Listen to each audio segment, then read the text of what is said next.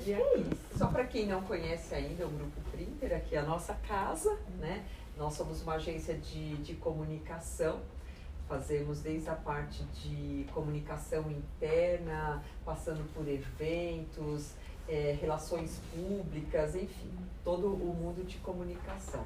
Só para vocês conhecerem um pouquinho da, da, da nossa atividade, tá bom? É isso. Agora é com você. Pode começar? Palavra com você, Rafael. vai. Obrigada Obrigado novamente, vocês. viu? Gente, boa noite a todos. Né? Como a Fernanda e a Rosângela disseram, meu nome é Rafael. Tá? Meu nome é Rafael Livramento, eu sou de Resende, estado do Rio.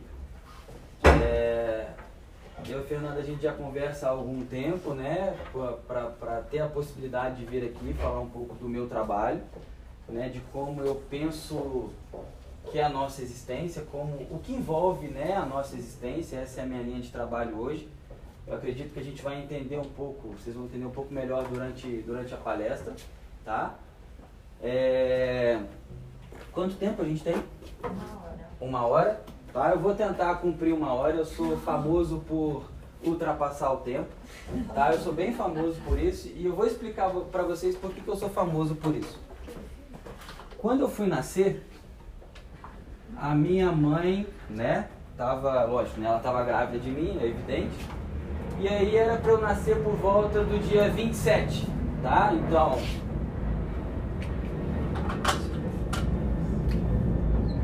né, então, o início da minha gestação e normalmente seriam nove meses completos, né? Normalmente. E aí o que, que acontece? Era para eu nascer por volta do dia 27, 28, tá? E aí o que, que acontece? No dia 31 de agosto era aniversário da minha mãe, tá? E aí o que, que acontece? A minha mãe e meu pai, ah, pô, podia ser um presente bom, né, pra, pra ela. O que, que eles fizeram? Pediram pro médico segurar até o dia 31. Ah, Fel, mas o que, que isso quer dizer? Vamos botar aqui, 31 e 27. Tá? Então, a minha percepção, o meu cérebro, ele estava programado para que eu nascesse no dia 27. E me seguraram até o dia 31. Teve um atraso aqui. Tá? Ah, Fel, mas o que, que isso tem a ver? Tudo a ver. Tá? E é, é com esse exemplo que eu vou mostrar para vocês hoje, né? Tomara que eu não atrase muito, tá? Vou, vou, vou me esforçar, vou mudar isso, tá? Por quê? Porque o nosso cérebro ele faz tudo de maneira muito precisa, tá? Então, eu estou usando, se eu tenho uma hora, eu sempre vou alongar um pouquinho mais, atrasar um pouquinho mais, às vezes alguns compromissos, porque é assim que o meu cérebro aprendeu a fazer o primeiro projeto da minha vida, que fui eu, o meu nascimento. Tá? São coisas aparentemente desconexas, mas elas não são desconexas. E qual a outra mensagem que tem a partir disso? Eu não posso nem ter o meu dia de aniversário. Eu tenho que vir para agradar quem? A minha mãe. E durante muito tempo da minha vida eu agi dessa maneira, mesmo querendo não fazer. Tá? Isso envolve ser quem a gente é. Isso é autoconhecimento. Tá? Então, com esse exemplo, tá? eu espero não me alongar muito na minha hora que eu tenho para falar para vocês, explicar isso. Tá?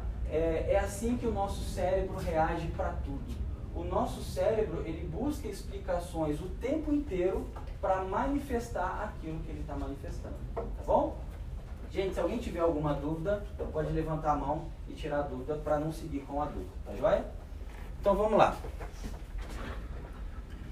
A frase que eu coloquei é: se não conhecemos a nossa história. Acho que acabou a pilha. Não tem problema não. Se não conhecemos. Esse é o seu ou é daqui? Não, é o meu. Mas ele andou. É. É porque acho que na TV Ah, ele na não TV passa. Não tem problema não. Se não conhecermos a nossa história, a gente vai ter a tendência a repetir. Tá? Então, acredito que todos vocês que estejam aqui, né, eu não conheço a história de ninguém aqui, mas eu não preciso conhecer a história de ninguém para ter certeza absoluta que situações na vida de vocês já se repetiram e aí vocês em uma hora se perguntam assim, por que, que isso está acontecendo de novo? Tá? A vida oferece sempre o mesmo cardápio para que a gente consiga olhar para a nossa história e ver o que, que a gente precisa fazer para modificar. Os pacientes que me procuram, eles sempre têm uma queixa. eles não vão lá porque está tudo bem. Né? Se está tudo bem, ele vai para o parque, ele vai para né, a balada, ele vai para algum lugar, menos para o consultório.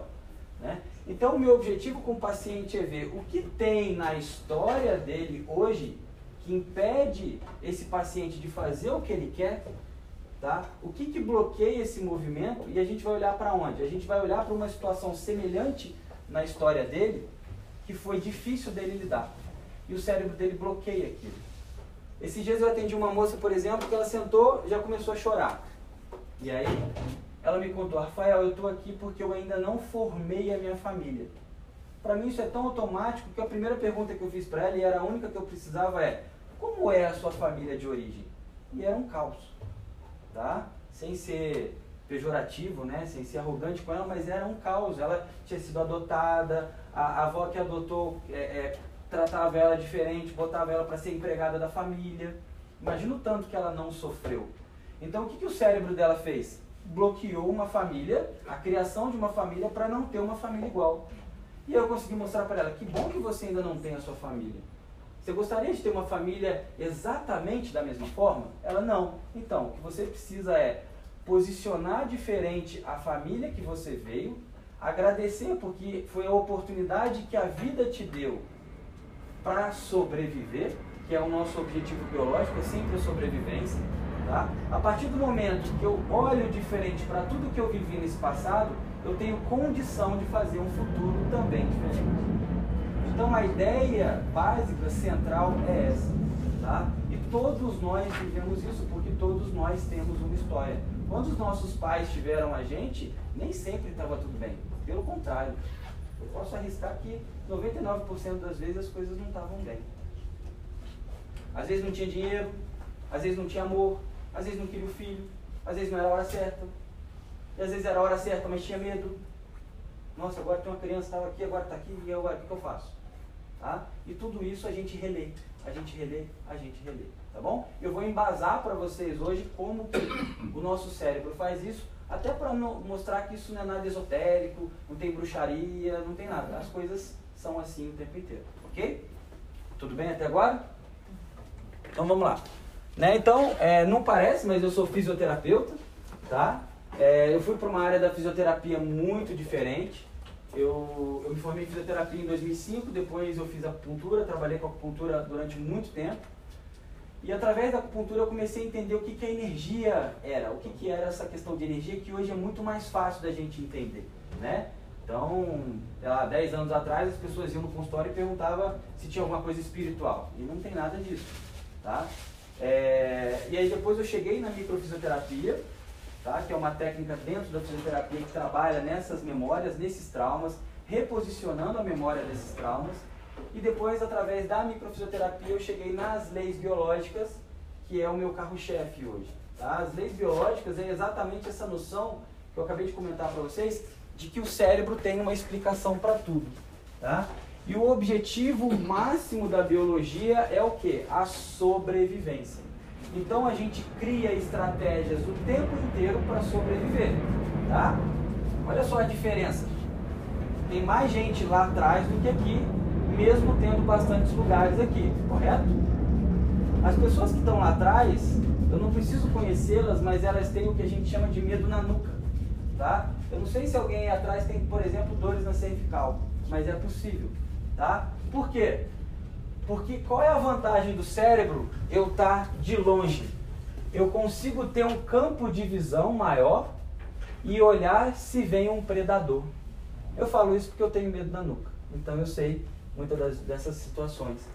Tá? O que, que isso quer dizer? Significa que em algum momento da minha vida, simbolicamente, realmente o perigo veio por trás. Sabe aquelas situações que a gente não espera e, e pegam a gente de surpresa? E isso, em algum momento da vida de vocês, impactou a sobrevivência de vocês. Tá? Uma maneira simples da gente entender como o nosso cérebro associa. Então, ele sempre busca algo para fazer com que a gente sobreviva. Né? Então, a gente não escolhe a roupa que a gente usa à toa, a gente não escolhe os filmes que a gente gosta à toa, a gente não escolhe a nossa profissão à toa. Né? Eu sou fisioterapeuta, o que, que eu faço com as pessoas? Eu toco. Será que na minha história de vida não faltou toque? Não faltou contato, não faltou vínculo, né? Minha mãe queria que eu nascesse no dia dela, mas ela tinha medo de ser mãe. Então como é que não deve ter sido para ela? E como eu não reagia a isso? Né? E aí eu só fui entender isso, eu só fui é, preencher as lacunas da minha história quando eu conheci a técnica. Tá? E é essa experiência que eu quero passar para vocês hoje. Tudo bem? Ok? Então vamos lá. Eu adoro esse slide, tá? Porque para mim ele resume esse nosso momento. A gente estava conversando com as meninas ali atrás, tá? O maior medo da humanidade é abrir a cortina do conhecimento e descobrir que tudo que a gente acreditava na verdade nunca existiu, tá? E isso é uma grande verdade. Tá? O conhecimento ele foi manipulado né, durante muitos anos para que se controlasse. Tá?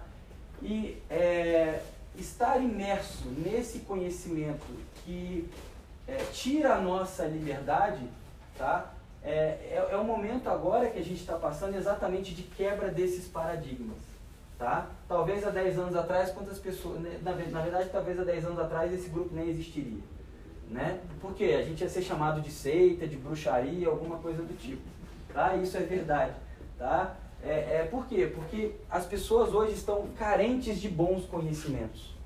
Tá? Então, o Mentes Existentes é, é, é, é uma das, das fontes da era de Aquário que está vindo aí, né? É uma era astrológica, eu não vou me aprofundar nisso agora, mas é a era do conhecimento. É o conhecimento que liberta. Porque se alguém fala o que você deve ou não fazer, isso já não é mais liberdade. Tá? E durante muito tempo a gente vem carregada de dogmas tá? que a gente repete no automatismo e que muitas das vezes não se dá conta que é daquela maneira. Tá bom? Então, a partir do momento que a gente começa a desconstruir. Oi?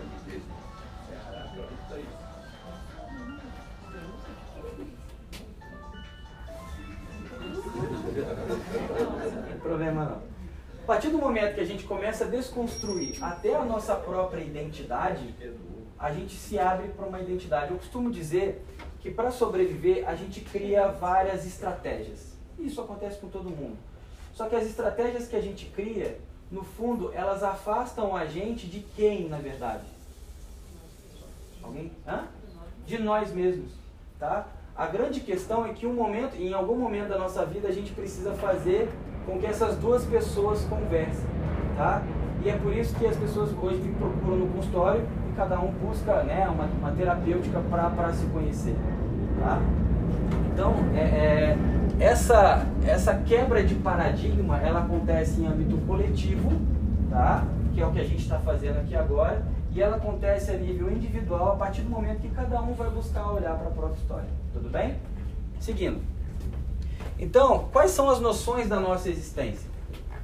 O que envolve ser quem a gente é? Quem somos? Por que, que a gente está aqui? O que me faz ser único? O que afeta a formação da minha identidade? Tá? Eu não tenho a pretensão de, de hoje né, dar essas respostas todas para vocês. Mas a minha ideia é plantar uma semente para que vocês busquem a história de vocês e consigam começar a responder essas perguntas. Tá bom? Pessoalmente, para mim, entender isso é a verdadeira liberdade.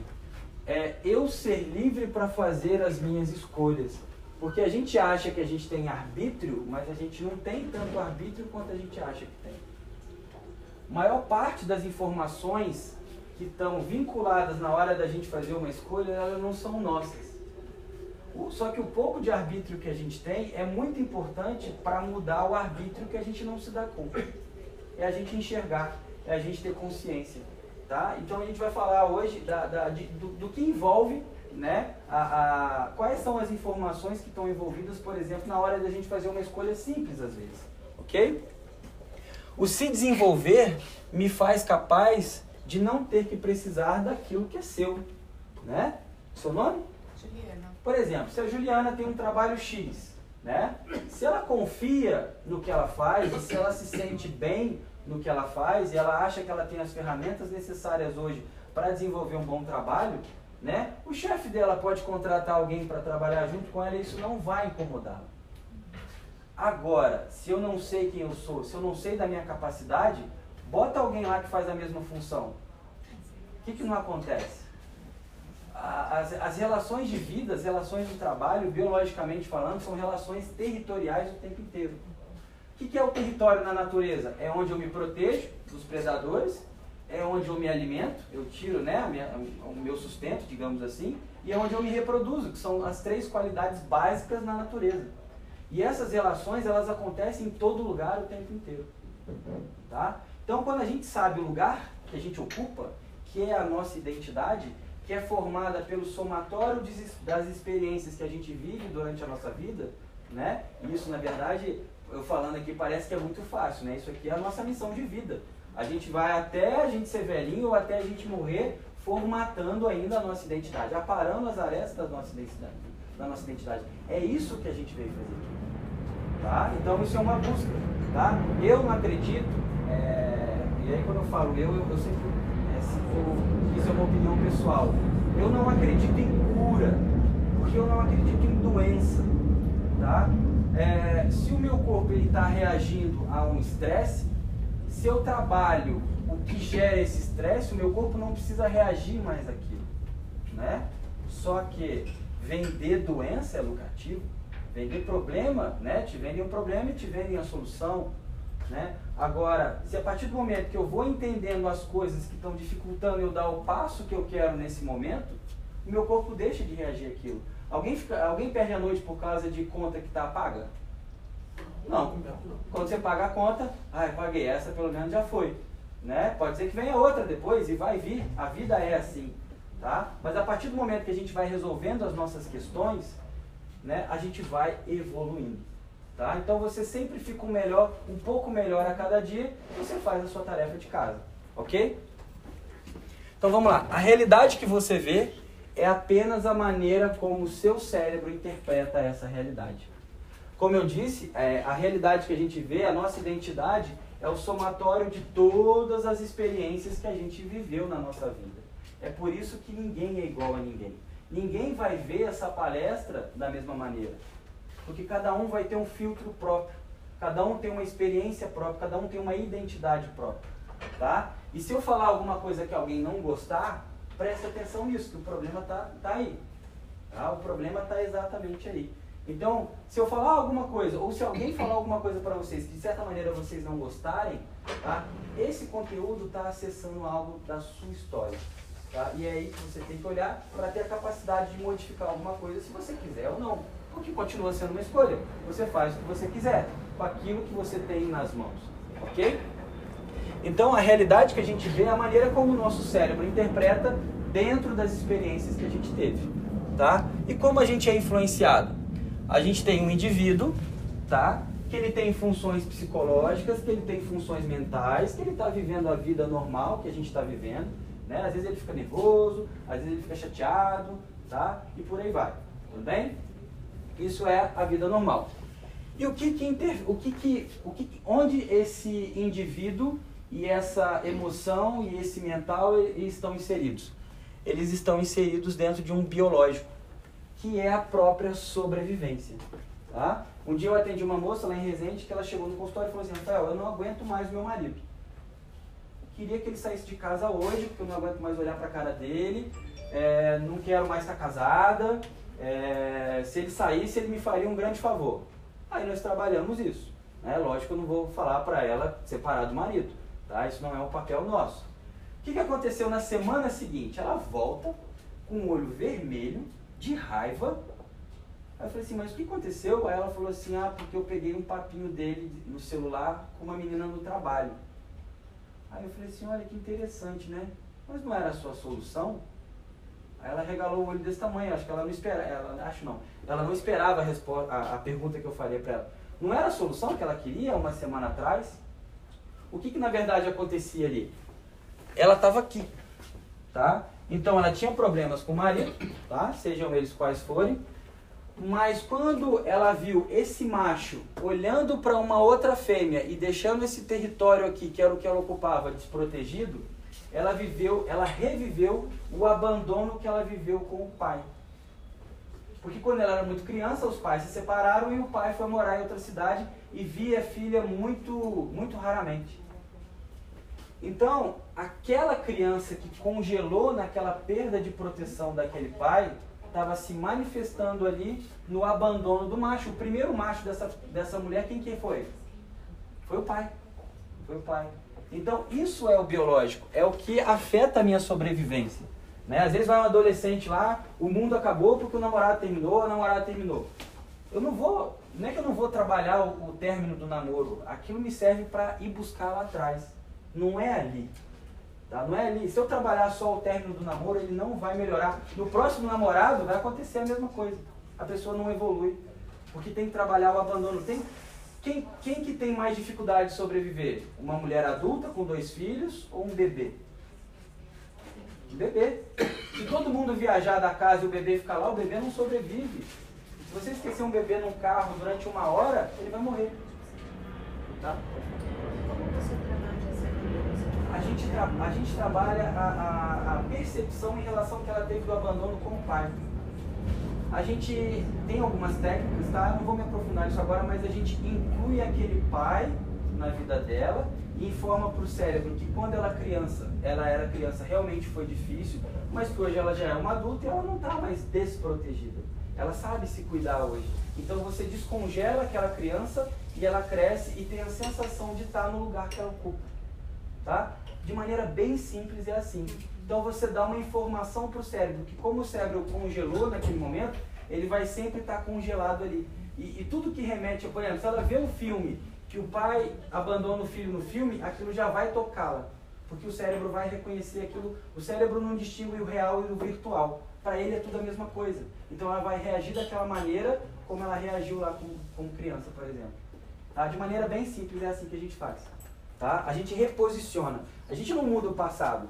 Mas você pode olhar para esse passado de uma maneira diferente. Ela sobreviveu. Exatamente, ela sobreviveu. E com certeza aquela, aquele abandono do pai serviu para ela em muitas outras coisas na vida dela. Se ela está ali na minha frente, deu certo, porque ela sobreviveu.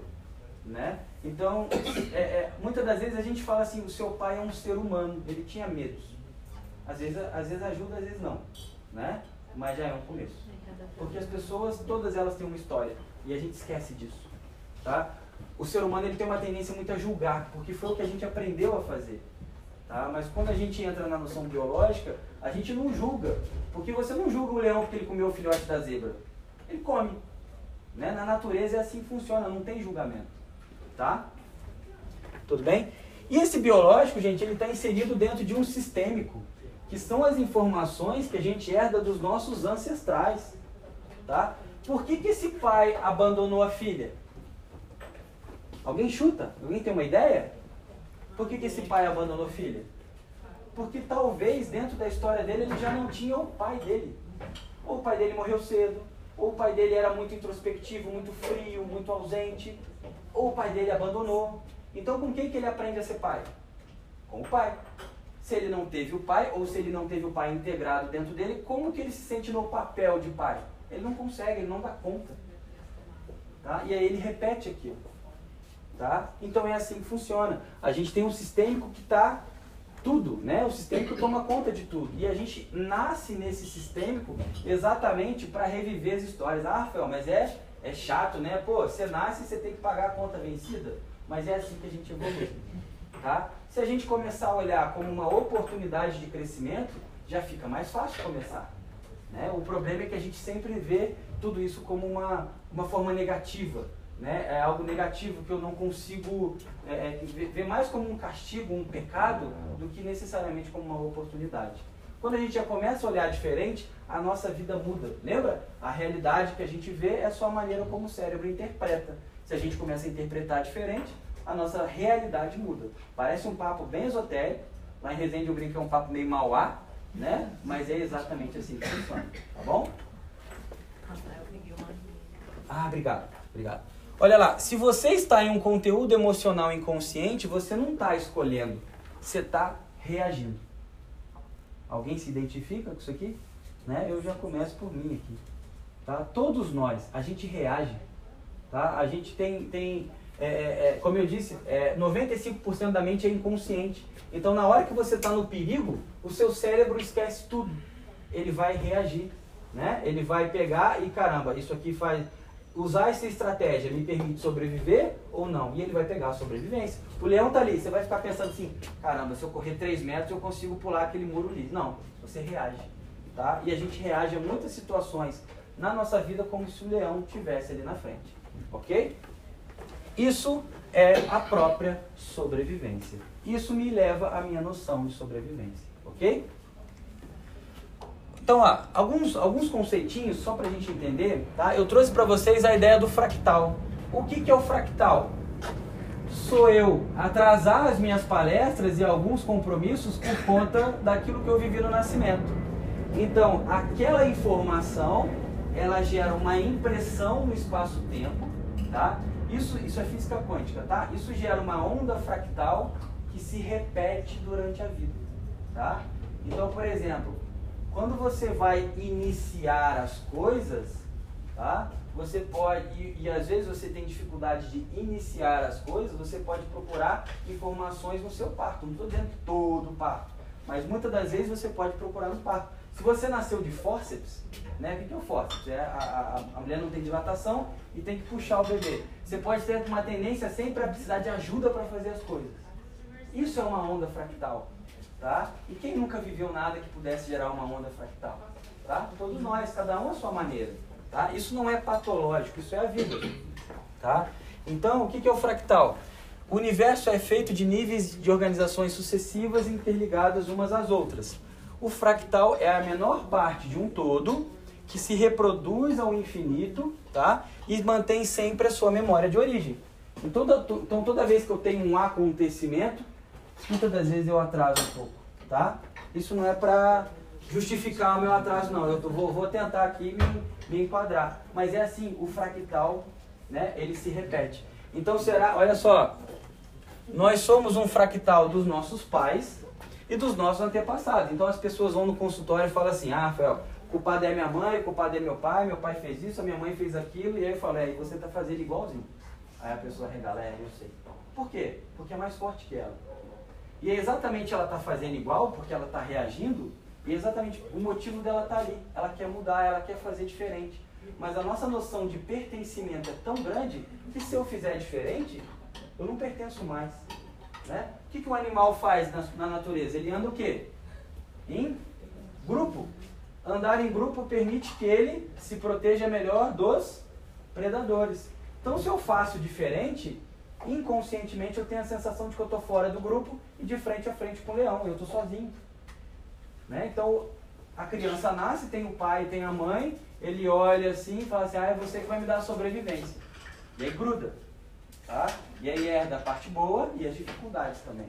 E para se desgrudar dá trabalho. Dá trabalho. Como diz uma amiga minha, você gasta tempo, energia e dinheiro. Né? Por quê? Porque você precisa se tratar. Nada cai do céu. Você precisa entrar em contato. Né? E eu diria ainda mais uma coisa: você precisa ter coragem, porque não é fácil. Tá? É, é mais fácil culpar alguém do que assumir a própria responsabilidade. Tá? E a gente está exatamente na era de assumir a própria responsabilidade. Isso é formatar a nossa identidade. Ok? No que diz respeito à matéria, nós nos enganamos o que chamamos de matéria não passa de energia que desacelerou a sua vibração para ser perceptível aos nossos olhos. Então, gente, na verdade, tudo que a gente está vendo aqui, né, isso a gente não está vendo como está, isso está vibrando. O mundo é frequência e não é um papinho de Mauá, isso é real, tá? Só que a frequência, a densidade da parede, por exemplo, é muito diferente da densidade que a gente emite. Mas tudo é frequência, tá? Então, por exemplo, é, a gente está numa sala, as pessoas estão sentadas, posicionadas, e entre a gente parece que o espaço está vazio, não é? Mas isso aqui é igual uma onda de Wi-Fi. Né? Se tiver um roteador aqui, você pode acessar o seu celular aqui e falar com quem você quiser no mundo. E, e com a gente é a mesma coisa. Isso aqui está cheio de onda. Tá? E nós estamos emitindo frequência e nós estamos recebendo frequência. Vocês só estão ouvindo a palestra porque a vibração da minha voz impacta o ouvido de vocês e esse sinal é interpretado. Se eu estivesse falando chinês aqui, a não ser que tenha alguém que falasse chinês, vocês não iriam me entender, porque a frequência ela não é, é captada, ela não é reconhecida pelo cérebro, a não ser que você saiba aquela frequência. E é por isso que a gente atrai as coisas na nossa vida. Porque a gente emite certas frequências que têm a ver com as experiências que a gente viveu. Percebe como vai ficando mais legal? Vai encaixando. Tá? E não é, não é tão esotérico assim. Isso é física. Tá? Então o que, que eu quero dizer com isso? Que as vibrações existem em todos os níveis da matéria. Absolutamente tudo que a gente vê, na verdade, a gente não está vendo. Isso está vibrando para a gente. E está sendo captado pelos nossos receptores. Nós vibramos em muitos níveis diferentes. Cada cor tem uma frequência, cada língua tem uma frequência, cada letra tem uma frequência, cada número tem uma frequência. Então, olha só, seu nome? Suzana, A Suzana. Que dia que você nasceu? 14 de julho, 14 de julho de 82. 82. Então, no dia 14 de julho de 82, nasce a Suzana. De quê? Shida, Shida. Nome do pai? Kishitaro Shida.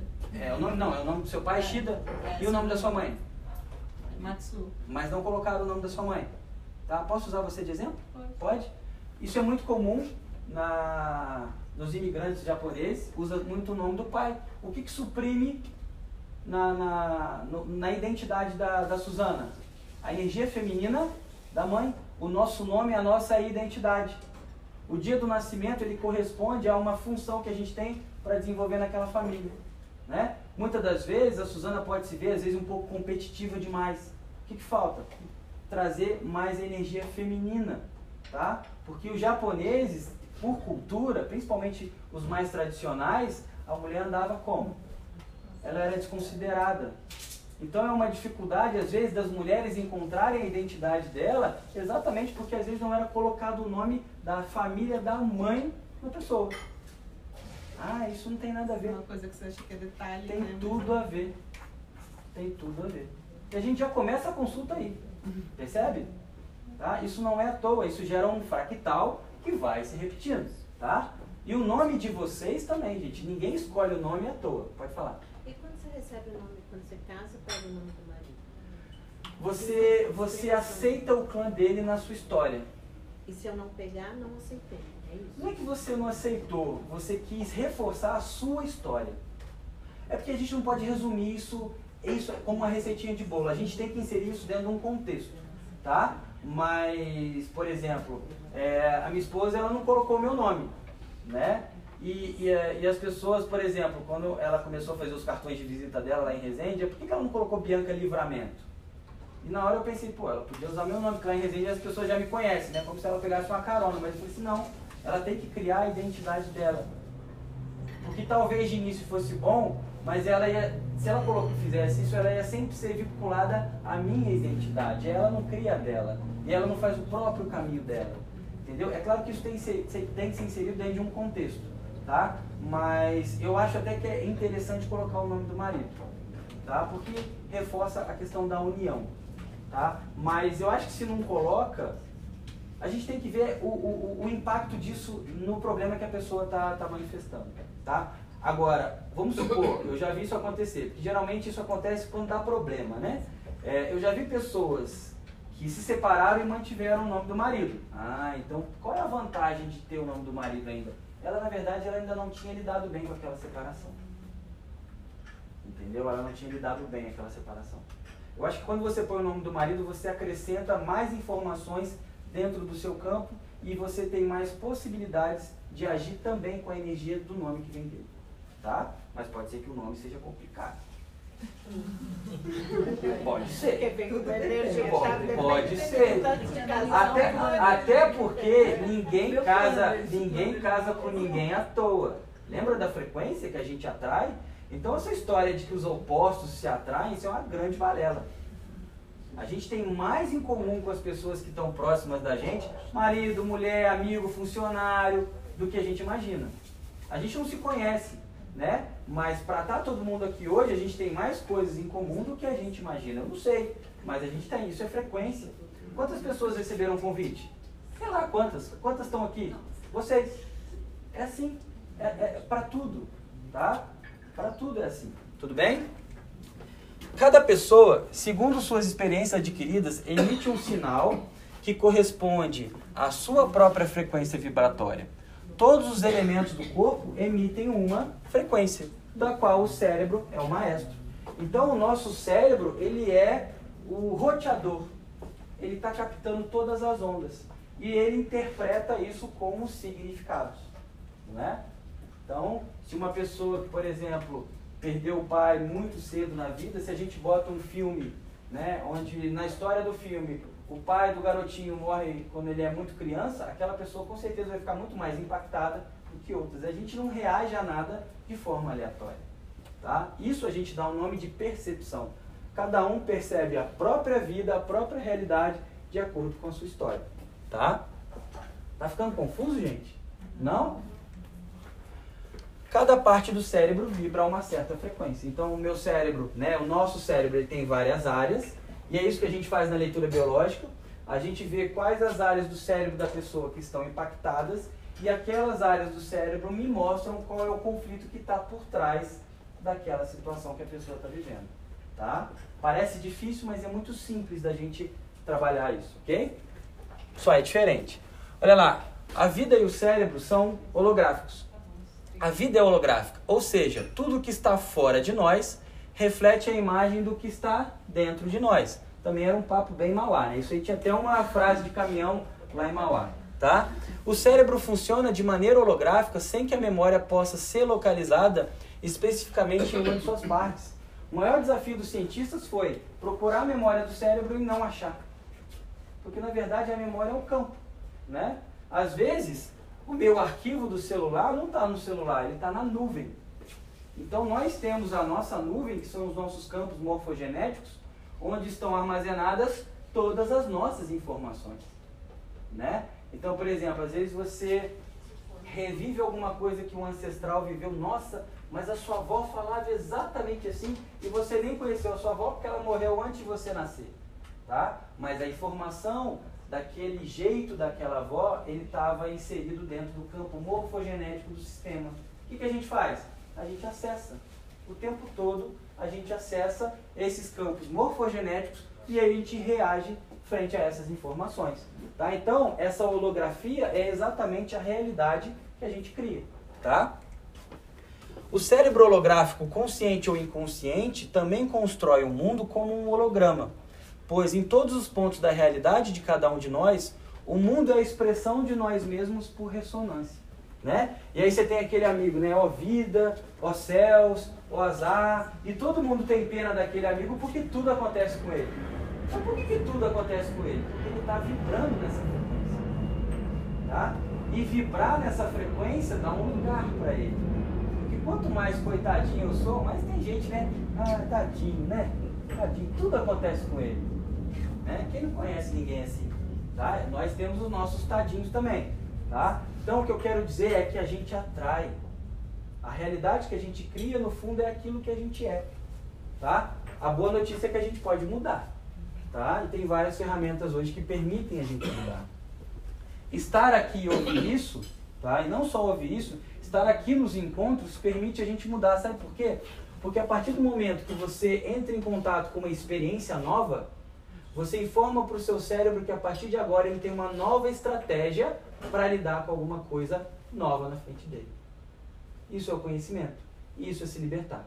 Bom? Mas isso não pode ser só uma coisa mental. Isso tem que ser da alma. Isso tem que ser consciente. Ok? Olha lá, identidade. Somos exemplos para vocês. É tudo aquilo que a gente busca, mesmo que a gente não saiba. Tá? Eu costumo dizer que está todo mundo correndo que nem maluco aí são Paulo um pouquinho mais que Resende, né? mas também não é tão diferente. Por quê? Porque no fundo as pessoas não se conhecem. Então, se elas tiverem um emprego tal, se elas tiverem o carro tal, ou fizerem a viagem tal, elas pertencem. Porque todo mundo faz isso. É legal, né? Levar o filho na Disney. Às vezes o filho tem um ano e meio, não sabe nem quem que é o Mickey, e tem que ir. Né? Um exemplo. Tá? Não estou dizendo que é errado, tá? mas a criança realmente às vezes nem conhece o Mickey. Mas ela, para pertencer, ela faz. Tudo bem? E tem vários exemplos para isso. Tudo bem? Então é o que a gente busca. A identidade é tudo aquilo que a gente busca mesmo que a gente não saiba. Tá? Por quê? Porque no fundo é a gente com a gente mesmo, assumindo as nossas responsabilidades. Tá? De acordo com a lateralidade né, de base, a identidade não é a mesma para destros e canhotos. Quanto tempo tem, Fernando? Não sei, deixa eu olhar. 20 minutos? Um atrasozinho da, da, da conversa inicial? Não, 37. Tem 27. Tá, então tem tempo. Gente, vou pedir uma coisa pra vocês, a palestra não acabou ainda, mas eu quero que vocês aplaudam. Normalmente.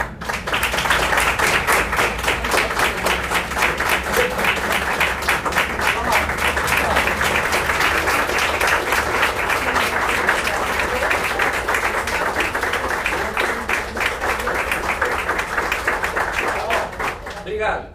Mas a intenção não era essa. O que, que, eu, é, que, que eu quero dizer com a lateralidade? Né? É, a nossa lateralidade base, ela informa pra gente que lado do cérebro a gente usa mais. Tudo bem? Então, por exemplo, eu sou um homem canhoto. Então eu aplaudo com a mão esquerda por cima. Tá? Tem- Qual é o seu nome? Paulo. Um homem canhoto aqui. Tá? E você também canhoto. Tá? Qual é a característica, qual é a diferença do homem, homem destro e homem destro? E homem destro? Qual é a diferença do homem canhoto para o homem destro? O homem canhoto, ele usa a metade, o hemisfério esquerdo do cérebro, que é o hemisfério controlado pelo estrogênio, que é o hemisfério feminino, tá? Então, por exemplo, a tendência do homem canhoto é ser mais observador, ele não se expressar tanto, evitar em condições normais, tá? Porque isso pode mudar. Não- não- expressar, né? Se a gente for ver, eu esqueci. Paulo. Paulo, eu tenho conflito de identidade, tá, gente? Eu esqueço o nome das pessoas. É uma coisa que eu venho trabalhando. O Paulo, ó, tem um cabelo um pouco maior. Então, muitas das vezes, o homem canhoto, ele passa um jeito, uma imagem mais feminina. Eu ficava amigo da namorada dos meus amigos. E aí elas brigavam lá e elas vinham chorar comigo. Não, mas eu sou amigo do cara, entendeu? Resolve com o cara. E aí eu só fui entender isso quando eu fui estudar. Paralelamente, a mulher canhota, que eu acho que é só você, você também? Não, mas você bate com a direita. É a mão que a gente aplaude. Tá? É a mão que a gente. A mulher canhota já é o contrário. A mulher canhota já nasce numa energia mais masculina, ela usa mais a testosterona. Então, por exemplo, às vezes é ela que conquista o marido. É você que eu quero. Entendeu? São mulheres mais agressivas muitas das vezes. Quando eu falo agressivas, ela tem um perfil de conquista, de ação. Muitas das vezes elas não têm muita paciência pro ninho. Elas têm filho, mas elas voltam a trabalhar rápido. O homem canhoto não, às vezes ele gosta de lavar louça. Aí a mulher adora. Ele gosta. Ele gosta, ele gosta de cuidar da casa. Agora a mulherada aqui só vai. É canhota. Às vezes, a- às vezes, às vezes, às vezes o cara canhoto, às vezes o cara canhoto faz xixi sentado. É, não? Não, mas não tem problema nenhum. Fica mais confortável, tá? Fica mais confortável. Eu faço. Eu faço. E eu só entendi quando eu fui estudar. Eu falei, caraca, é isso. Alguém resolveu minha vida, entendeu? É. Canhoto. É, isso é biologia, gente. Isso é biologia. Por que, que nasce um homem canhoto na família? Alguém tem ideia? Qual a função da energia feminina na biologia? Cuidar do ninho. Então nasce um homem canhoto porque pode ser que na história do clã os homens foram muito ausentes. Eles não protegiam o território. E aí nasce o homem canhoto para ser mais próximo do ninho, mais cuidador, mais carinhoso, muitas das vezes. O meu trabalho é extremamente feminino. Eu sento 9 horas da manhã e fico até 8 horas da noite escutando o problema das pessoas o dia inteiro. Um destro e às vezes ariano não ia conseguir fazer isso. Entendeu? Ou ele estava muito fora da energia de base para poder fazer isso. Ele não vai ter paciência. E não tem problema nenhum ele ter paciência. Mas me bota na frente de uma empresa dessa para comandar um monte de gente. Eu saio correndo. Para ficar aqui já hoje já está melhor, porque eu já treinei bastante, tá? Mas não é energia de base. E a mulher canhota é o contrário, tá? A mulher canhota, ela funciona como um homem destro. Energia masculina, ação. Por que, que nasce uma mulher canhota na família? Precisam de mulheres que assumiam as responsabilidades. Que elas não se submetessem tanto à figura masculina. Porque às vezes a mulher ela é tão submissa ao homem que ela até curva. E é claro que isso não é saudável. Mas ela não se vê com recursos para fazer diferente. E aí nasce alguém que tem uma função diferente, uma biologia diferente, que vai falar para ela assim: eu, eu honro você, mas eu vou fazer diferente em sua homenagem. Basicamente é isso. Só que ela precisa entender essa história. A gente só precisa entender se a gente olhar de onde a gente vem. Perceberam? Agora, para nós canhotos, tanto a mulher quanto o homem, É difícil a gente encaixar na nossa identidade, porque o homem é mais feminino e a mulher é mais masculina. E até a gente entender isso demora também. Fisioterapia. É. Tá? Não é fácil. Tá? E aí a gente briga, é territorial, eu engulo sapo pra caramba. Né? Que eu não quero briga. A energia feminina é a energia de, de evitar. Tá? Mas isso, isso acontece, eu estou falando isso de uma maneira muito geral. Por exemplo, eu não sou tão canhoto assim, tá? Porque eu não quero ter filho, por exemplo. Então, eu penso muito na carreira, em crescer, em expandir. Mas será que não existe coisas na minha história com o meu pai que ainda não tem que desamarrar ali, que está meio embromado ali? Com certeza tem. Entendeu? E olha que eu me trabalho, hein? Todo curso que a gente faz, a gente se trabalha. Né? Mas a vontade ainda não veio. E não precisa vir, tá? Mas a minha escolha tem que ser consciente ou eu tenho que ser movido pelo medo de ser pai porque eu tive dificuldades com o meu pai? Olha a diferença, percebe? Quanto mais consciente eu for, mais livre eu fico na minha escolha. Porque se eu não tiver por conta do medo do meu pai, chega com 70 anos, ah, poxa, eu podia ter tido um filho, né? Aí já é tarde, né? Aí já não dá mais. Tá bom? Tudo bem, gente? Então, olha só, a gente falou só de lateralidade. Tá? Então isso, isso já explica muita coisa.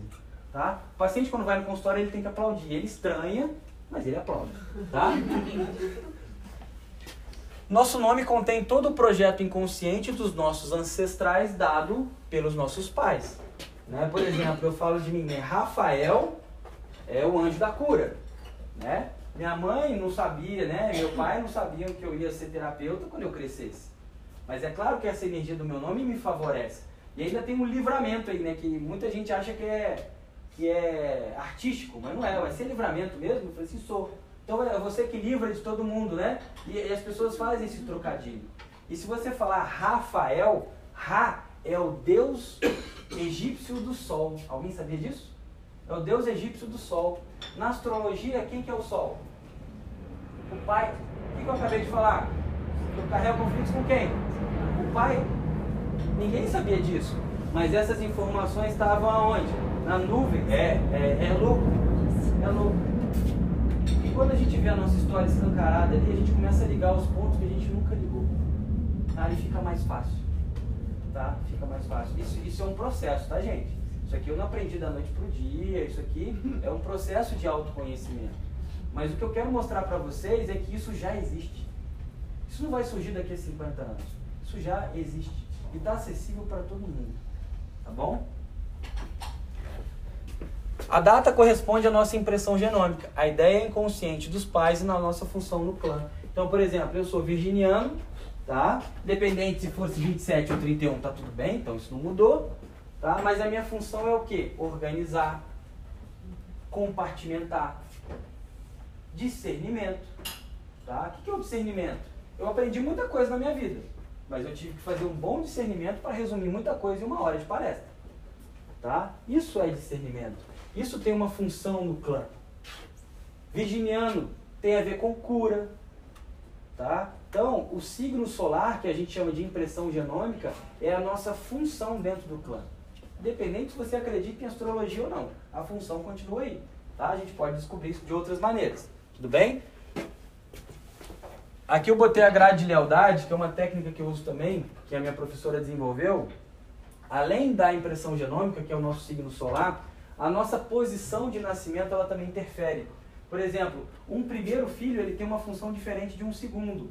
Né? Então, se você vê um segundo, por exemplo, uma mulher destra, segunda filha, tá? Então, ela está bem posicionada, porque a mulher destra é energia feminina, segundo filho tem uma energia feminina, então ela tem função muito mais de ninho do que de território, de fronteira que a gente fala, que é uma noção masculina.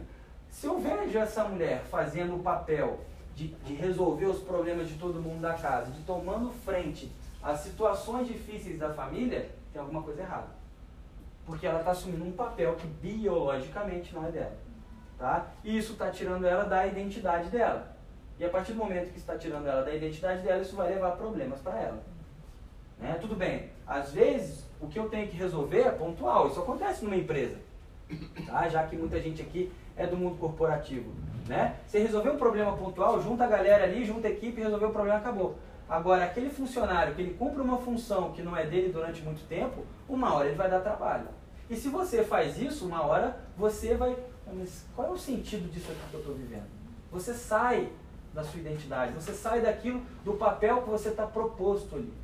Tá? Só para vocês verem que a gente leva isso aqui não é só para o paciente que está no consultório, não, isso, isso é a nossa vida. A gente reage isso na nossa família, no nosso trabalho. A gente lembra? A gente é, é um holograma que projeta no mundo exterior. Tudo bem?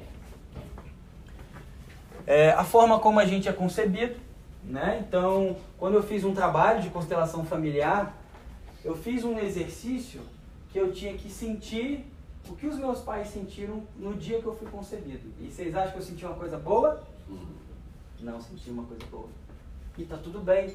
Eu não sei o que, que eles estavam vivendo lá. Só que quando eu entendo que eles tinham dificuldades, fica mais fácil para eu aceitar que eles agiram dessa ou daquela maneira. Tá? A gente se coloca, é uma posição perceptiva. Seu pai está ali, você vem e se coloca e sente. O seu corpo mostra isso. Tá? O seu corpo mostra isso. Vocês podem fazer isso depois da palestra ou agora, se vocês quiserem. Tá bom? O nosso nascimento, o nosso início, corresponde ao modo como vamos iniciar as coisas na nossa vida. Foi o nosso primeiro projeto. A gente inicia, lembra do fractal que se repete? A gente inicia os nossos projetos da mesma maneira como a gente iniciou o nosso primeiro projeto, que fomos nós mesmos. Tá? E aquilo vai se repetindo. Foi o exemplo que eu dei ali. Tá? Quais são os estímulos e que noções de segurança a gente recebeu na infância? Né? Quais foram as experiências no ninho? Será que esses pais estavam presentes? Às vezes eles estavam presentes, mas lá, né? Sem conexão, sem vínculo, sem contato. E o que a, e o que a criança precisa no momento que ela nasce, na primeira, né, na primeira infância dela, é vínculo, é contato. Isso que vai gerar um adulto seguro, isso que vai gerar um adulto que confia em si. Tá? Mas não é o que a gente vê, por quê? Porque quando você tem filho, você revive o que você viveu enquanto criança né? Tanto você quanto o marido, tanto você quanto a esposa, tá? E é isso que faz a gente evoluir. Tá? Se alguém quiser depois entender mais sobre isso, eu vou passar para Fernanda um TED Talks de uma professora minha que chama Eleanor Luzes. Alguém conhece Eleanor aqui? Não? É, e é uma pessoa que todo mundo deveria conhecer, o trabalho dela. Porque Eleanor desenvolveu o que se chama ciência do início da vida. O que é a ciência do início da vida? É um trabalho de preparação consciente para os pais. Então é como se você é, por exemplo, você, vai construir uma casa, né? O que, que, você vai fazer? Você vai fazer um projeto dessa casa. Por que, que as pessoas não fazem um projeto do filho? Não que seja mecânico, mas o que, o, o que ela faz é, por que, que você não cura boa parte dos seus traumas antes de você ter o seu filho para não passar esses traumas para ele? Para não passar essas dificuldades para ele? Né? E ela tem uma frase que eu acho sensacional. Eu não trouxe hoje porque não ficava bem no contexto. Mas ela fala assim: a criança não adoece, ela se sacrifica para trabalhar a inconsciência dos pais e da ancestralidade. Né? Então quando o pai leva, o pai e a mãe levam a criança, eu falo para eles assim, senta aí vocês, por favor. Porque é ali que a gente tem que procurar. Que conflito a criança tem? Ela mama, dorme, às vezes vê galinha pintadinha, mas ela não tem, às vezes não, né? Hoje muita, muito tempo, né? É, ela não tem conta para pagar, ela não tem problema no trabalho, ela não está preocupada se o Enem é semana que vem ou não, ela simplesmente ela está sobrevivendo. Né? As necessidades básicas elas têm que ser supridas e muitas das vezes não são, principalmente o vínculo, tá bom? Né? A autoestima não é biológica. A gente ouve muito falar de autoestima.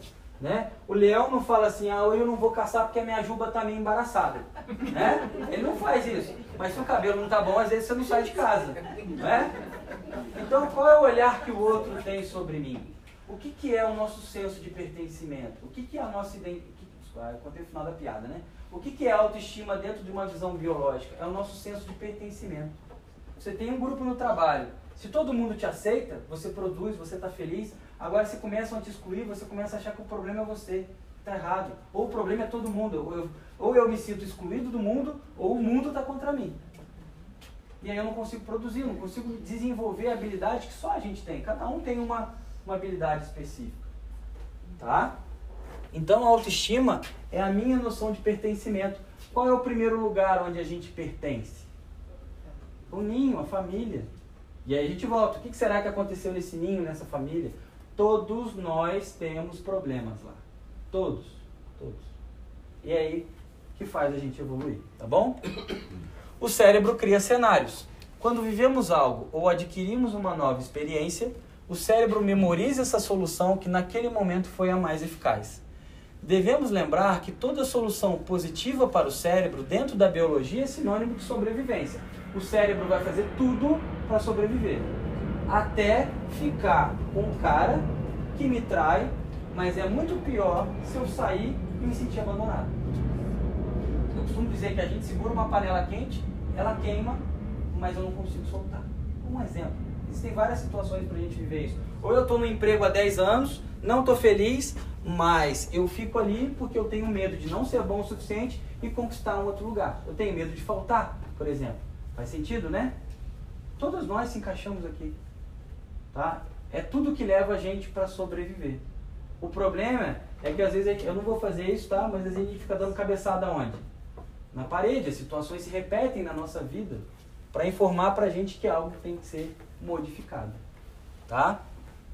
Absolutamente toda vez que de forma real ou simbólica somos confrontados a esse mesmo cenário, tá? imediatamente o cérebro faz um download e reagirá exatamente como na primeira solução encontrada. Tá? Então, por exemplo, se você, toda vez que você está num trabalho, você começa a ter problema com o chefe, tá? É... quem foi o seu primeiro chefe na sua vida? Seu pai é a primeira noção de hierarquia. Tá? Então você vai buscar aonde? Você vai, vai trabalhar o problema dela com o chefe? Não vai resolver.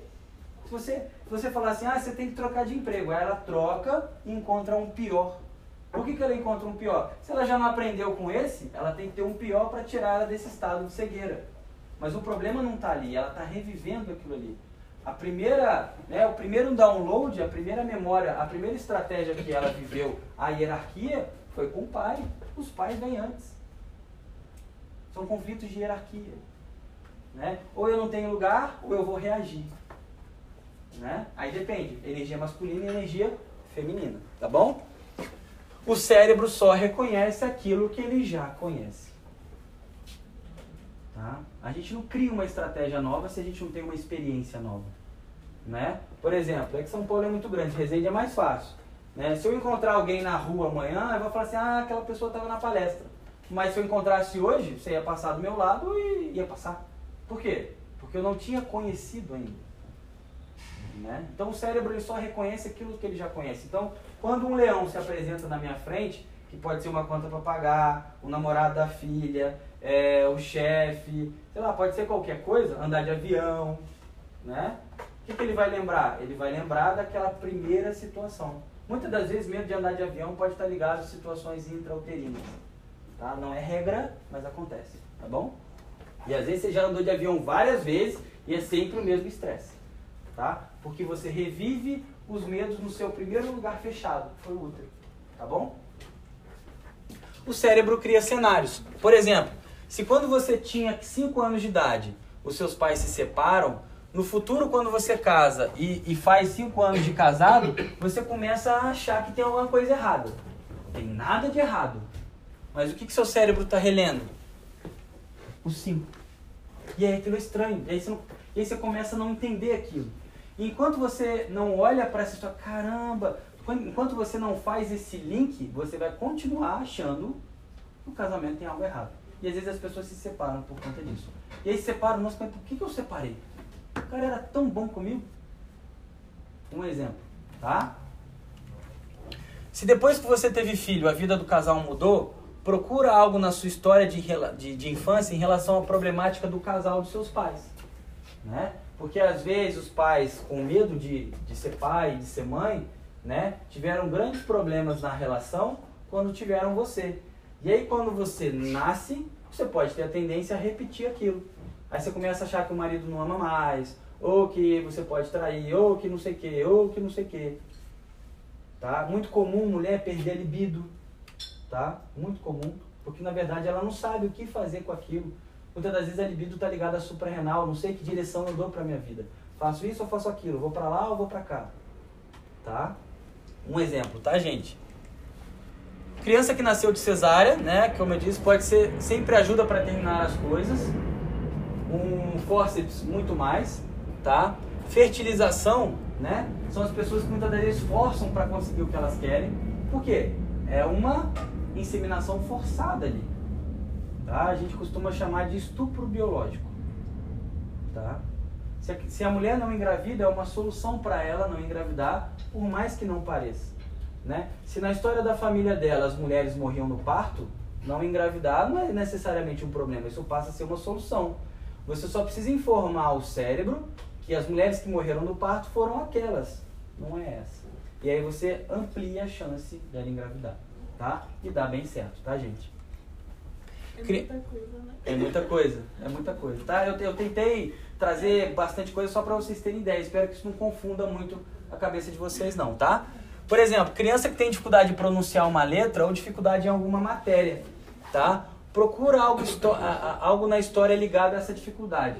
Esse é bem legal porque eu, tinha, eu tenho uma amiga que tem uma sobrinha que não falava o R, tá? Então ela falava tipo laranja.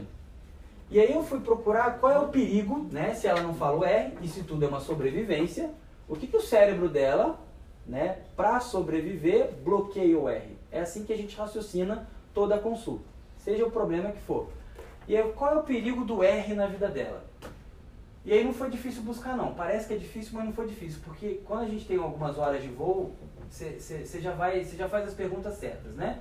Eu, eu costumo dizer que eu só conto os casos que dão certo, os casos que estão errados eu não conto não, tá?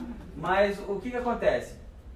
A mãe dessa garota teve um problema na gestação com o médico, porque o médico, ela, ela sentia que estava grávida, o corpo dela já estava mudando, e não sei porque o exame dela não dava certo, ou o médico não viu, não sei o que aconteceu direito. O médico dizia que ela não estava grávida, tá? E deu um remédio para ela que era abortivo.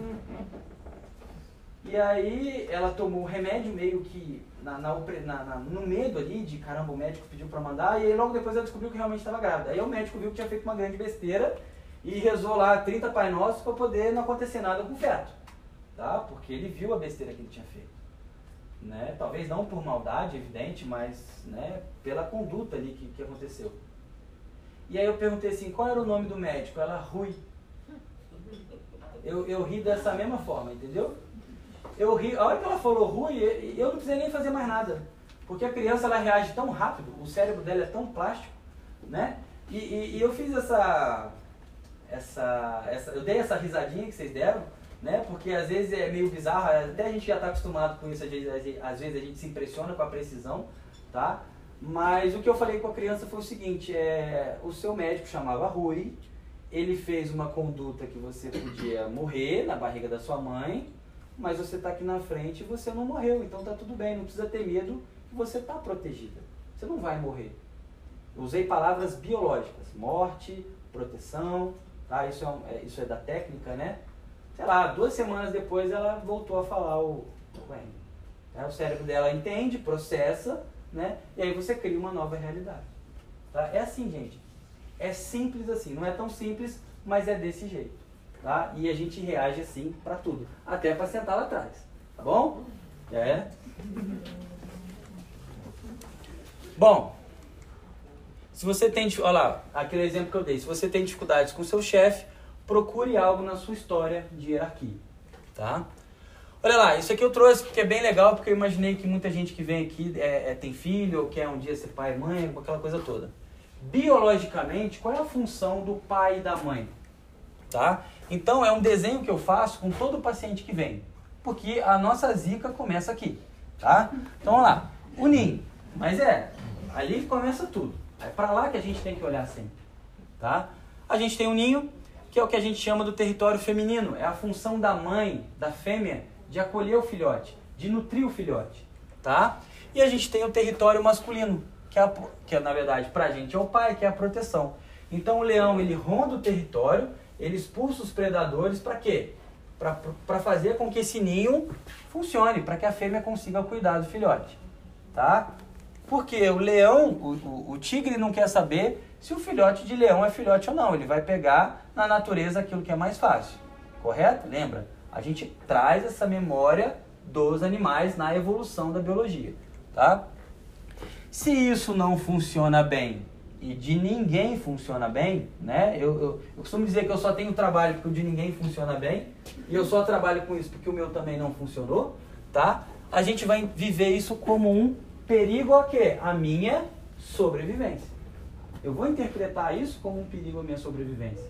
Por exemplo, a minha sobrinha, né, ela vive uma baita, ela traz dentro da psique dela uma baita noção de abandono pelo simples fato do meu cunhado trabalhar embarcado. Então, 15 dias ele protege, 15 dias ele não protege, 15 dias ele protege, 15 dias ele não protege. Tá? E a gente vem trabalhando com ela e toda vez que a minha irmã fala assim, o papai está chegando essa semana, ela começa com alergia de pele. A gente tem alergia de pele toda vez que a gente resolve que de alguma maneira o nosso cérebro processa que algo melhorou quando eu retomo o meu contato. Alergia de pele são conflitos de contato e separação. Se eu perco o contato, eu estou em perigo. Se eu recupero o contato, eu me acalmo e vem isso um processo inflamatório. Tá? Um exemplo para vocês verem que existem sintomas quando a gente vive o problema, existem sintomas quando o nosso cérebro interpreta que aquele problema, pelo menos momentaneamente, está resolvido. Tá? Então vamos lá. Olha lá, noção de abandono, não ter um lugar, conflito de identidade, as nossas noções de valor, tudo isso depende do bom funcionamento do ninho. Tá? E não é para entrar em culpas não, tá gente? Tá tudo bem. Isso vai gerar o quê? Busca pela sobrevivência, tá? Como que eu vou traçar as minhas estratégias para sobreviver? Eu faço coisas para agradar. Eu não consigo falar não. Eu me contento com pouco muitas vezes. Um sentimento de baixa confiança e de menos-valia. Dificuldade em tomar decisões. A gente poderia ficar mais duas horas aqui só citando né, exemplos de como a gente reage a uma dificuldade no ninho. Tá bom? Porque, ó, o território masculino é o social, é ultrapassar as fronteiras, é o ir ao desconhecido, é o me expor, correr risco, falar em público. Ah, falar em público. Eu estou dando palestra. Eu sou canhoto. Por muito tempo da minha vida, né? Às vezes eu vi um.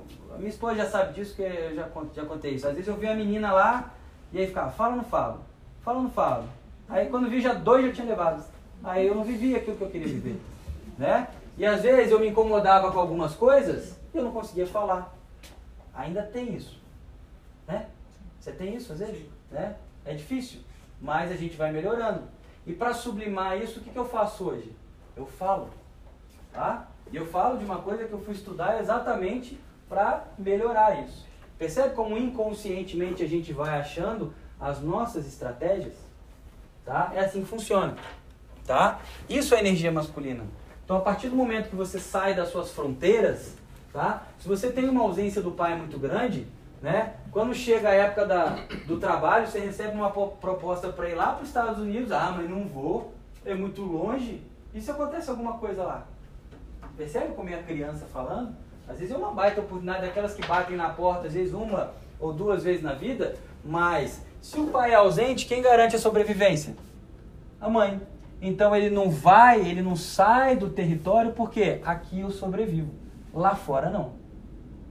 Percebe até onde isso vai? Isso é biologia, tá? Isso é muito arcaico, tá? Isso é muito arcaico. Às vezes a pessoa está assim, nossa, mas eu queria essa oportunidade, mas não vou. Como é que eu vou deixar a minha mamãe? E tem 45 anos, né? Não tem problema, mas a pessoa não faz o caminho dela. Estou falando que todo mundo tem que abandonar a mãe, não é isso não. Existem casos e casos. Mas às vezes a mãe ainda está falando, sai, vai que eu não aguento mais. Porque quem segura o rojão? A mãe, porque ela cuida de uma criança de 45 anos. Né? Gente, isso é mais comum do que vocês imaginam. Muito mais. Tá? E o território feminino, o acolhimento, o cuidado, a nutrição, se relacionar, o cuidar. Tá? Então tudo isso envolve a nossa identidade.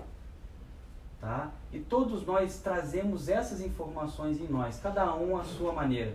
Por isso que não existe ninguém igual a ninguém. Tá? Isso é energia feminina. Ok?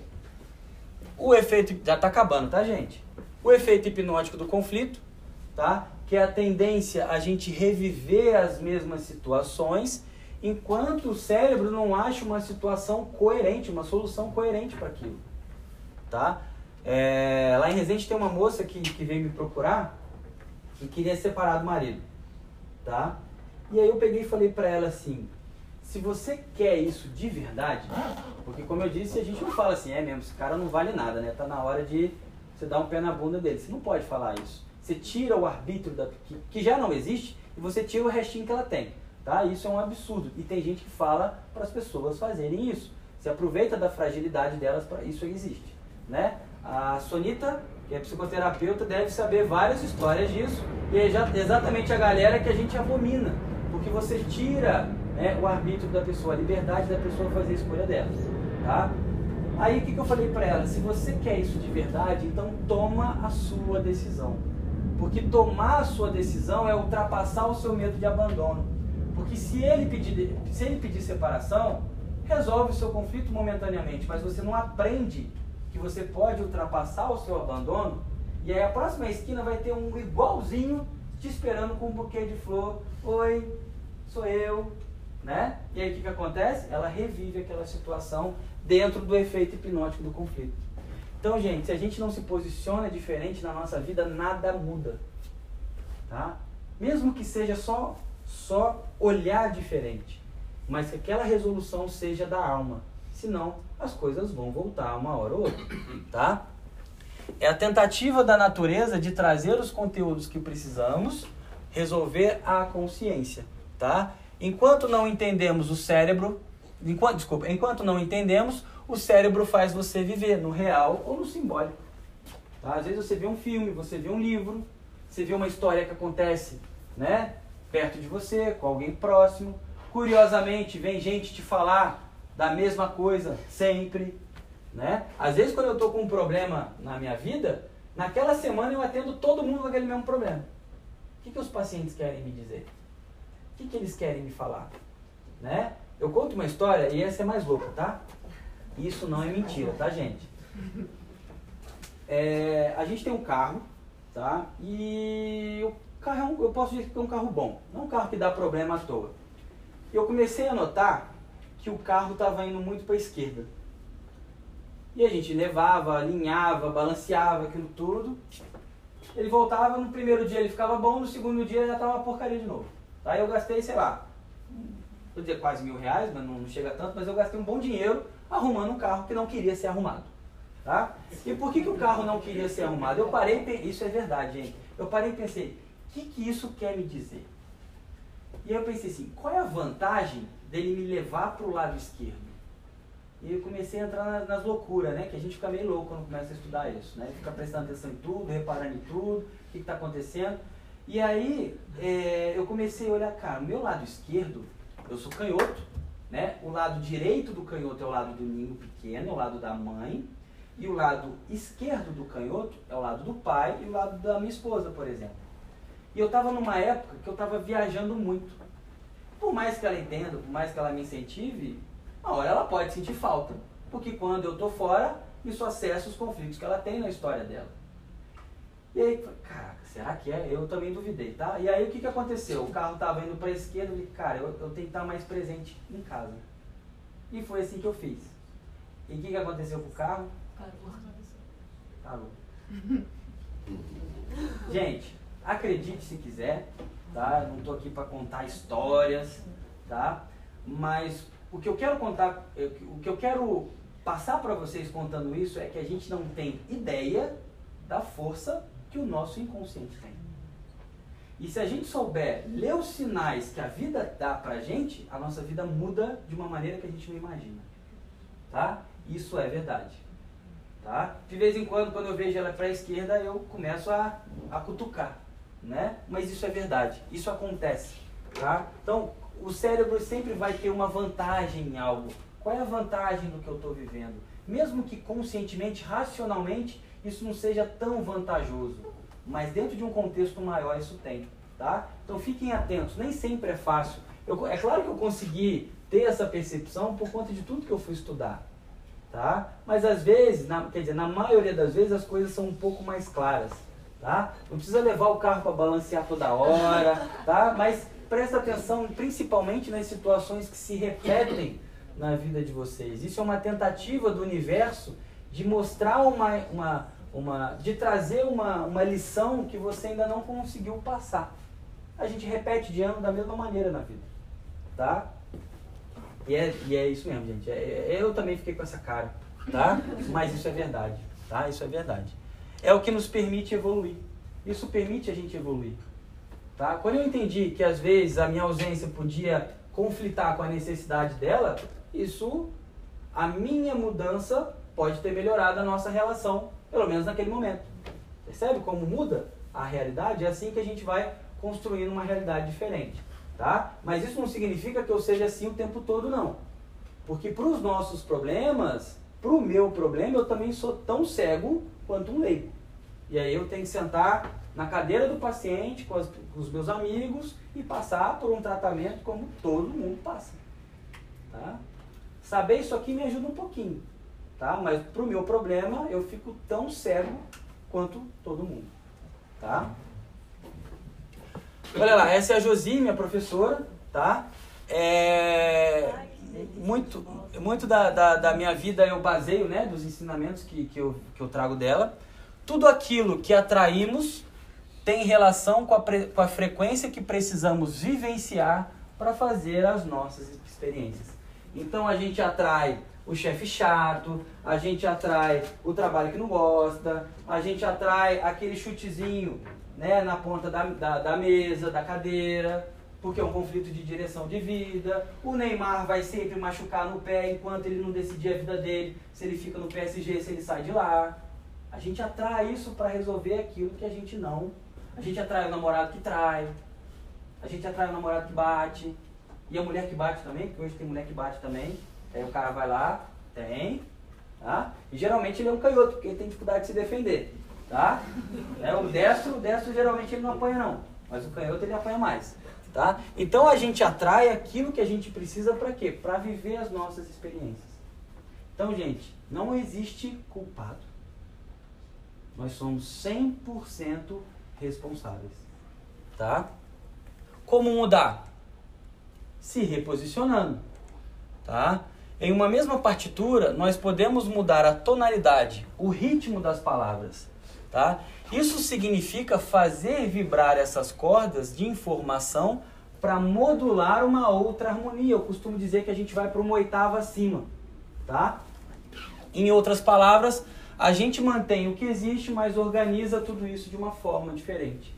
Quando a gente organiza de uma forma diferente, o resultado ao nosso redor também é diferente, tá?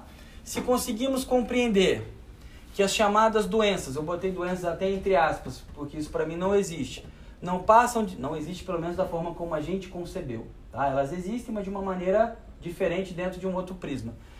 Se as chamadas doenças não passam de programas inteligentes, arcaicos de sobrevivência, provenientes do nosso processo de evolução, que aquilo que os nossos antepassados viveram deixa uma marca no nosso DNA e que alguém desse clã irá se identificar com algum conteúdo com a necessidade de trazer à tona aquilo que foi negado ou suprimido no passado, com uma função de transformação. Que as situações que se repetem querem nos trazer à luz da consciência os conteúdos dos quais precisamos resolver para encontrarmos novas soluções e possibilidades em nossas vidas e que o único verdadeiro, que o único caminho verdadeiro para mudar algo é achar soluções concretas, assumindo toda a responsabilidade que nos compete, enfim conseguiremos evoluir em direção à liberdade de ser quem somos com a permissão de expressar o máximo da nossa identidade. Tá? Pessoalmente, acredito que essa seja a nossa missão nessa existência poder contribuir para a evolução do planeta com aquilo que só eu tenho a oferecer. Cada um tem algo para oferecer. É a grande sacada de não ter ninguém igual. O mundo ia ficar muito chato. O problema é que enquanto eu não entendo que eu sou eu e eu sou único, eu me comparo com o outro, eu me comparo com o meio e eu não vivo a minha própria identidade, porque lá atrás eu não tive um lugar. Porque meu pai teve dificuldade, porque minha mãe teve dificuldade, porque meu avô era milionário e quebrou, e aí eu ganho meu dinheiro, mas eu não usufruo dele porque eu tenho medo de faltar, porque lá atrás faltou, por exemplo. Tá? E aí eu não consigo aproveitar o que a vida oferece pra gente. Tá? Tudo bem, gente? Alguma pergunta? Não? Cabeça. É, isso, isso vai ficar reverberando, tá? Isso é normal, isso é comum e que bom que isso aconteça. Porque é só assim. O, o que, que eu tentei fazer hoje? Tirar um pouquinho de alguns véus que a gente traz. E eu tiro até os meus, porque eu revivo isso e eu revivo isso cada vez de uma maneira diferente. Tá? É, eu pedi permissão para Fernanda de divulgar o meu trabalho. Tá? Eu tenho um curso que chama Noções da Existência, que é exatamente é, a, a, minha filosofia, né, como, como eu, eu enxergo isso tudo. Tá? O Noções da Existência ele vem exatamente tentar começar a responder aquelas perguntas lá daquele primeiro slide, né? Quais são as noções da nossa existência? O que, que envolve ser quem a gente é? Tá? É um curso pautado basicamente nas leis biológicas. Tá? Eu falo no primeiro módulo de física quântica, eu falo da ciência do início da vida, porque é onde é no ninho que começa tudo. Tá? É, é, é uma oportunidade. E depois eu falo das leis biológicas, que é o que eu uso no consultório. Para quem não conhece as leis biológicas, ela é, ela é, comumente conhecida como nova medicina germânica. Tá? E o que é a nova medicina germânica? Ela vem dos estudos do Dr. Hammer, que ele perdeu o filho assassinado e pouco tempo depois ele desenvolveu um câncer no testículo. E aí ele achou aquilo curioso, porque além de um oncologista, e ele conhecia, né, ele tinha know-how do que ele estava vivendo ali, é, ele não tinha fator de risco nenhum que dentro de uma medicina tradicional é, é a causa do aparecimento de anarquicamente, né, células se proliferarem de forma anárquica. Só que a gente sabe que isso não existe. Se a gente entende que existe um programa de sobrevivência por conta por trás disso, a gente consegue entender como o nosso corpo reage. E o que, que ele chegou à conclusão lá atrás? Por que, que ele teve um câncer no testículo? Qual é a função do testículo? Produzir o quê? Espermatozoide. Tá? Então você tem um testículo Dá para todo mundo enxergar? Tá, tá meio clarinho? Então, qual é a vantagem de ter um câncer no testículo? Ah, a vantagem de ter um câncer no testículo, para a natureza tem. Se eu faço um testículo maior, eu aumento o número de espermatozoides e tenho uma capacidade maior de reprodução para recuperar um membro do meu clã que eu perdi. Porque se eu tenho menos componentes do clã, o clã fica mais exposto ou menos exposto? Tá? Parece uma coisa bem doida, mas é assim. É claro que nós humanos, nós não saímos reproduzindo, to... às vezes acontece inconscientemente, mas a gente não sai reproduzindo a torta e a direita toda vez que alguém morre. Tá? Mas às vezes isso pode levar até a pessoa a trair o marido, trair a mulher. Isso é comum, tá? Porque a perda me faz ter que me reproduzir para tentar recuperar o clã, recuperar o abandono, dependendo de como a pessoa vive essa perda. Então, o que, que você tem que trabalhar com a pessoa? A perda. Então, quando você, entende, você faz o cérebro dela entender que foi difícil viver aquilo, e tem, isso é muito mais complexo, tá? Isso é uma explicação bem simples. Que é possível viver, né? É, a morte é uma coisa natural da biologia, né? O problema foi o impacto que a morte causou naquela pessoa. O que, que acontece com o tumor? Ele é necrosado. Tá? Então, eu não posso dizer que a gente já tem a cura do câncer hoje, porque nem todo mundo está preparado para ouvir dessa maneira, tá? Mas eu posso dizer para vocês que a gente já tem boas ferramentas. O problema é que a gente esbarra na crença, tá? Porque como é que você vai falar para uma pessoa que perdeu o pai, a mãe, a avó de câncer que o câncer não existe? Você não pode fazer isso tá? Mas se você mostrar para ela que o corpo ele tem uma inteligência muito grande dentro de um prisma biológico e a partir daquilo ela pode ter um novo olhar, aí você dá uma oportunidade para ela. O que ela vai fazer com isso é a escolha dela, tá bom?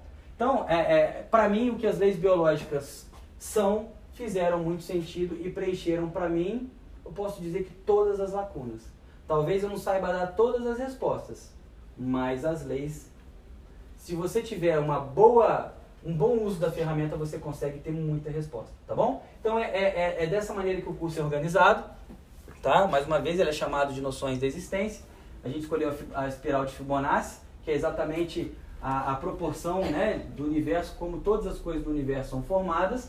Então a gente, eu faço um paralelo da formação do universo até chegar no indivíduo e a formação do indivíduo, porque na verdade a gente nasce como o universo nasceu.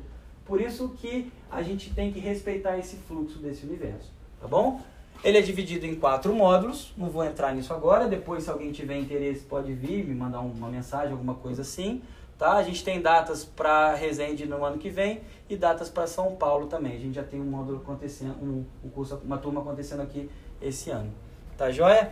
Gente, aqui estão os meus contatos, tá? Depois, né, na verdade são exatamente os contatos que estão no folheto.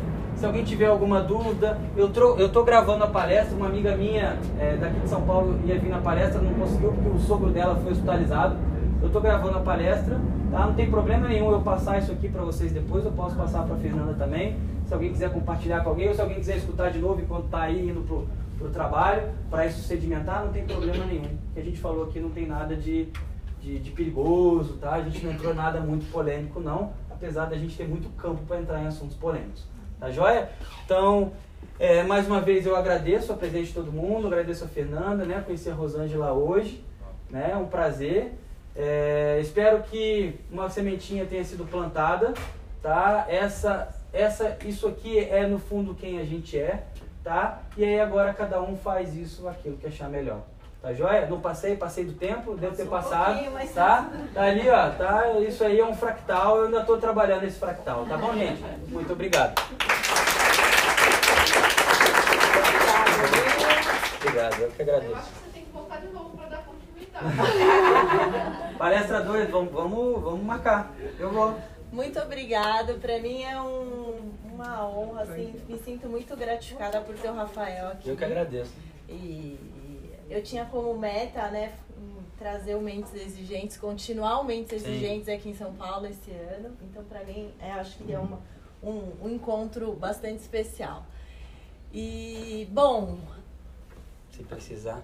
é, acho que não. A gente tem esse slide aqui. Mês que vem a gente vai ter uma edição especial do Mentes Exigentes. Vai ser um formato um pouquinho diferente, um lugar também diferente. Vai ser um workshop de vinhos.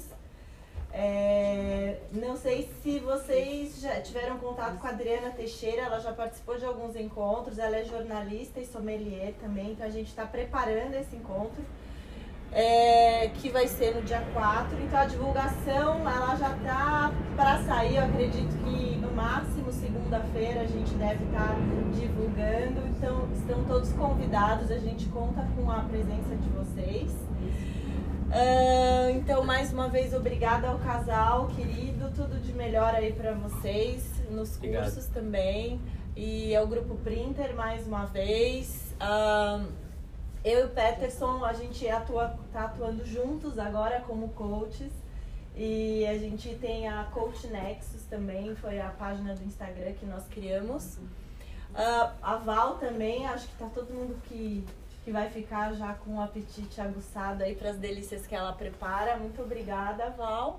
E enfim, é isso. Muito obrigada a cada um de vocês.